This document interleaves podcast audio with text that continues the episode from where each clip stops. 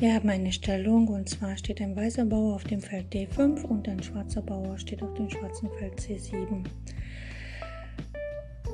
Wenn der schwarze Bauer nun aus der Grundstellung C7 nach C5 geht, betritt er das bedrohte Feld C6 und lässt es damit hinter sich.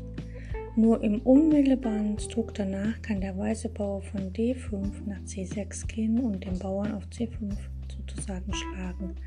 Diesen besonderen Schlagzug der Bauern nennt man am schlagen.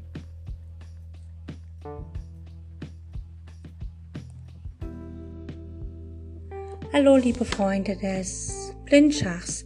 In dieser dritten Woche unserer Blindschach-Serie ähm, Staffel Nummer 3 geht es darum, dass wir verschiedene Stellungen uns anschauen und zum Beispiel Matt setzen oder Kombinationen ausarbeiten oder besondere Regeln beachten und so weiter und so fort. Also bleibt dran, es wird spannend. Viel Spaß bei dem, was ich für euch ausgesucht habe.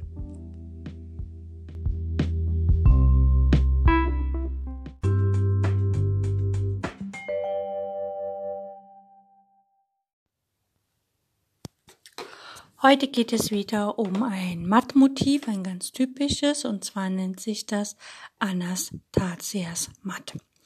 Das ist so, dass der König, der gegnerische König am Rand steht. Das Feld vor ihm direkt, also dann auf der zweiten Reihe oder auf der benachbarten Linie, ähm, ist von einer Figur blockiert, meistens von einem Bauern. Und die beiden Felder, die ja schräg auf die zweite Reihe oder auf von die Randlinie verlassen kann, ähm, blockiert ein Springer und dann kommt ein Turm oder eine Dame, die auf der Grundreihe sozusagen matt setzt. Das ist so das Motiv. Wir schauen uns mal eine Stellung an. Ähm, es, ich sage nur die Figuren an, die jetzt sehr wichtig sind. Und zwar der schwarze König steht auf dem Feld H7 und es gibt einen schwarzen Bauern auf dem Feld G7, also dieser schwarze Bauer, blockiert das Feld direkt vor dem König, was er von der äh, vom Rand weggehen könnte. Und es gibt einen weißen Springer auf dem Feld E7, der blockiert quasi das Feld G6 und G8. G7 steht ja der Bauer. Und es gibt einen weißen Turm auf dem Feld C5. Und dieser Turm von C5, der könnte ganz einfach nach H5 gehen und Schachmatt setzen. Das ist so das Grundmotiv von Anastasias Matt. Jetzt ähm, gebe ich euch eine Stellung und wir gucken einfach, wie da Weiß in zwei Zügen matt setzen könnte. Weil oft äh, erscheint das Anastasias Matt nicht direkt, sondern man muss halt mh, mm, einerseits die eigenen Figuren ranführen und andererseits halt den König vielleicht auf das Feld, wo matt gesetzt wird, äh, hinlenken, also lenken. Gut, eine Stellung. Weiß hat einen König auf G1, also die kurze Rochade-Stellung, und hat eine Dame auf E4, hat einen Turm auf C5 und einen Springer auf E7, plus drei Bauern vor dem König äh, vor, ja, auf der kurzen Rochade-Seite, also F2, G2, H2. Das sind so die weißen Figuren. Und Schwarz hat einen König auf H8, ein Turm auf F8, ein Läufer auf B7. Dieser Läufer von B7 greift die Dame auf E4 an und guckt auf das Feld G2. Und noch drei Bauern bei der kurzen Rochade, zwar F7, G7 und H7. Und äh, die Kernelemente für das Anastasias-Matt ist natürlich der schwarze König, dann der schwarze Bauer auf G7. Das heißt also, wir müssen den König irgendwie nach H7 locken. Denn wir haben ja noch den Springer auf E7, der das Feld G8 und G6 blockiert, also so wie wir das auch wollen. Und wir haben den Turm auf C5, der natürlich auf H5 gerne matt setzen würde. Und jetzt müssen wir nur noch den König, äh, einerseits müssen wir den Bauern auf H7 entfernen und den König nach H7 locken. Und was gibt es da nichts Besseres im Schach, als die Dame zu opfern? Das ist immer so ein Highlight der Partie, wenn man die Dame opfern kann. In kurzen Kombinationen wie hier ist es nahezu gar nicht so schön. Schöner ist es, wenn man so die Dame strategisch opfert, also wirklich die Dame opfert und dann vielleicht so erst zehn Züge später sich herausstellt, dass das absolut richtig war. Also hier wäre der richtige Zug Dame schlägt H7 Schach, der König kann nicht weg und die Dame kann da auch nicht geschlagen werden, also muss der König H7, König muss die Dame schlagen, König schlägt H7 und dann kommt Turm H5 matt. Okay, wir erweitern diese Stellung noch ein bisschen und zwar äh, stellen wir jetzt den Springer auf das Feld D5 und der Turm und der Rest bleibt stehen, nur die Dame geht halt von ähm, von dem Feld runter nach C2. Also die guckt immer nach nach H7, aber sie stellt auf dem Feld C2.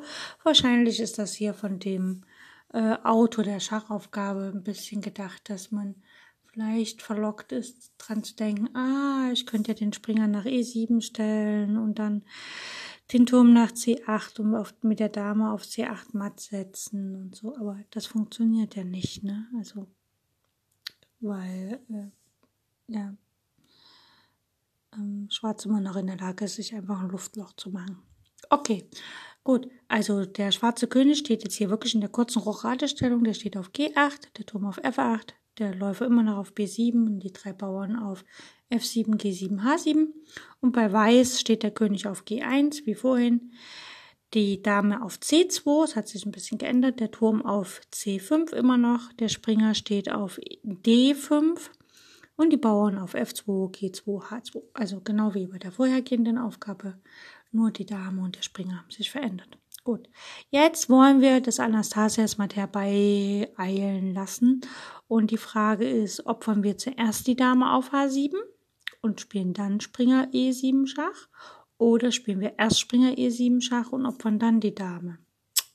Das ist eine Überlegung. Folgendes, wenn wir erst die Dame opfern, Dame schlägt H7 Schach, König schlägt H7 und dann Springer E5 spielen, dann muss der König ja gar nicht auf die achte Reihe zurück, sondern er kann einfach nach H6 ausweichen. Deshalb ist hier wichtig, die Reihenfolge zu beachten. Wir müssen erst den Springer nach E7 stellen, dann geht der König halt nach H8, hat er keine Wahl, und dann kommt Dame H7 Schach und Turm H5 matt. Ne? Also die Dame geht dann, schlägt auf H7 Schach, wie gerade eben. Und dann kommt Turm H5 matt, weil der Springer das Feld G6 blockiert und der Turm das Feld H6 unter Kontrolle hat. Okay. Eine letzte Aufgabe. Wisst ihr, was ganz Tolles am Blindschach? Äh, bei normalem Schach und auch äh, wenn man Schachaufgaben im Heft löst, ist es immer so, also Schachaufgaben im Heft nicht so, aber bei normalen Aufgaben oder wenn man am Computer arbeitet oder wenn man ähm, ja, am Demobrett arbeitet, also Leuten Schach vorführt, ist es immer so von einer Aufgabe zur anderen, man muss das Brett leer räumen, man muss die neue Stellung aufbauen und es kostet alles Zeit, weil man ja physisch aktiv die Figuren, die da so dreidimensional existieren, mit den Händen greifen muss, nehmen muss, wegräumen muss und so. Und beim Blindschach ist es so, okay, wir machen die nächste Aufgabe. Das heißt, wir löschen das alte Bild in unserem Geist, das geht ruckzuck und dann bauen wir eine neue Aufgabe auf. Okay, ähm, folgendes haben wir hier und zwar, jetzt muss ich mal ein bisschen schauen, okay. Gut, wir haben folgendes, wir haben den weißen König in der kurzen Rochhaltestellung, der steht auf G1. Dann haben wir eine weiße Dame, die steht auf C5 einen weißen Turm, der steht auf A1 und ein anderer weißer Turm, der steht bei der kurzen Rochade auf F1. Dann haben wir noch einen weißen Läufer auf dem Feld E4 und einen weißen Springer auf E1. Der ist bestimmt mal über F3 nach E1 gegangen. Und dann gibt es noch jede Menge Bauern, und zwar einen auf A5, B4, C3 und beim Kotzrauch hatte die Bauern vor dem König schöner Bauernschutz F2, G2 und H2. Und Schwarz hat den König auf H8, die Dame auf H5, ein Turm auf B8 und einen anderen Turm auf D6, ein Läufer auf G5, ein Springer auf F4 und noch drei Bauern auf C6, G7 und H7. Und wenn man hier so ein bisschen die Stellung einschätzt, hat man das Gefühl, dass Schwarz äh, materiell total unterlegen ist. Er hat einfach mal drei Bauern weniger, was natürlich äh, nicht gerade so vom Vorteil ist. Deshalb, äh, wenn wir eine Stellung einschätzen, müssen wir ja immer überlegen, wer ist denn am Zug. Und hier ist Schwarz am Zug. Das heißt also, sein materieller Nachteil der so ein bisschen so ist, kann natürlich kompensiert werden, wenn der weiße König sehr unsicher steht. Und hier steht der weiße König sehr unsicher. Äh, schauen wir mal, der steht ja auf G1. Jetzt kann man wieder überlegen, die Dame zu opfern. Ne? Dame H2 Schach. Immer mit der dicksten Figur zuerst, so wie die russischen Schachkinder das in ihren Taktiktrainings lernen. Aber das bringt nichts, der König schlägt und wenn der Springer dann Schach bietet, läuft der König einfach raus und wenn dann der Turm Schach sagt, hat der König immer noch das Feld G4. Hm, also das bringt nichts. Demzufolge, auch hier ist die Reihenfolge wichtig. Wir fangen einfach an mit Springer E2 Schach. Ja, der König hat keine Wahl, der muss nach H1. Die Dame ist ja auf dem schwarzen Feld und die kontrolliert, also die weiße Dame steht ja auf C5, die kontrolliert nicht E2. Und der Läufer, der Weißfeldricke, der steht auf E4, der kontrolliert auch nicht E2. Also der Springer auf E2 kann nicht geschlagen werden. Deshalb muss der weiße König nach H1. Und jetzt kommt Anastasias Matt. Die Dame schlägt auf H2 Schach, sie opfert sich. Der König muss auf H2 schlagen. Der Bauer von G2 verstopft den Weg. Und jetzt kommt Turm D6 nach H6 Schachmatt weil der Läufer auf G4 versperrt der Dame den Weg. Sie kann sich also nicht dazwischen opfern. Und damit ist das ein Matt in 3. Jo, das war's für heute. Und ich hoffe, es hat euch einen kleinen Blick in das Anastasias Matt eingegeben. Äh, wenn ihr das jetzt so blind nicht nachvollziehen könntet, einfach ein Schachbrett nehmen und dann mit dem Schachbrett nochmal hören, nochmal, nochmal, nochmal, bis ihr wirklich das ähm, verinnerlicht habt und dann auch tatsächlich blind nachspielen könnt. Manchmal hilft es auch, die erste Stellung aufzubauen und dann das, was ich sage, blind mitzumachen, weil so viele Züge sind es nicht und die kann man wirklich blind machen, wenn es einem nachher schwer fällt, die äh, Stellung direkt aus dem, was ich sage, aufzubauen. Okay, ich wünsche euch viel Spaß und wir hören uns bald wieder. Tschüss.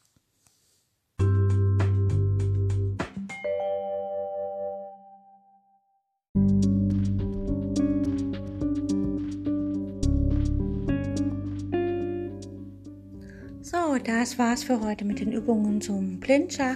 Ich hoffe, es hat euch Spaß gemacht und ich wünsche euch eine fantastische Zeit bis zu unserer nächsten Übungsperiode.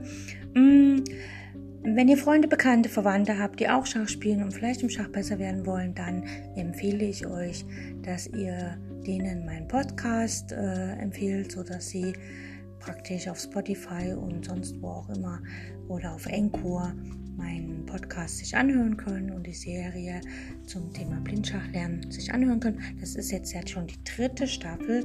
Das heißt also, es waren schon zwei vorher, die kann man sich auch anhören, ein bisschen üben.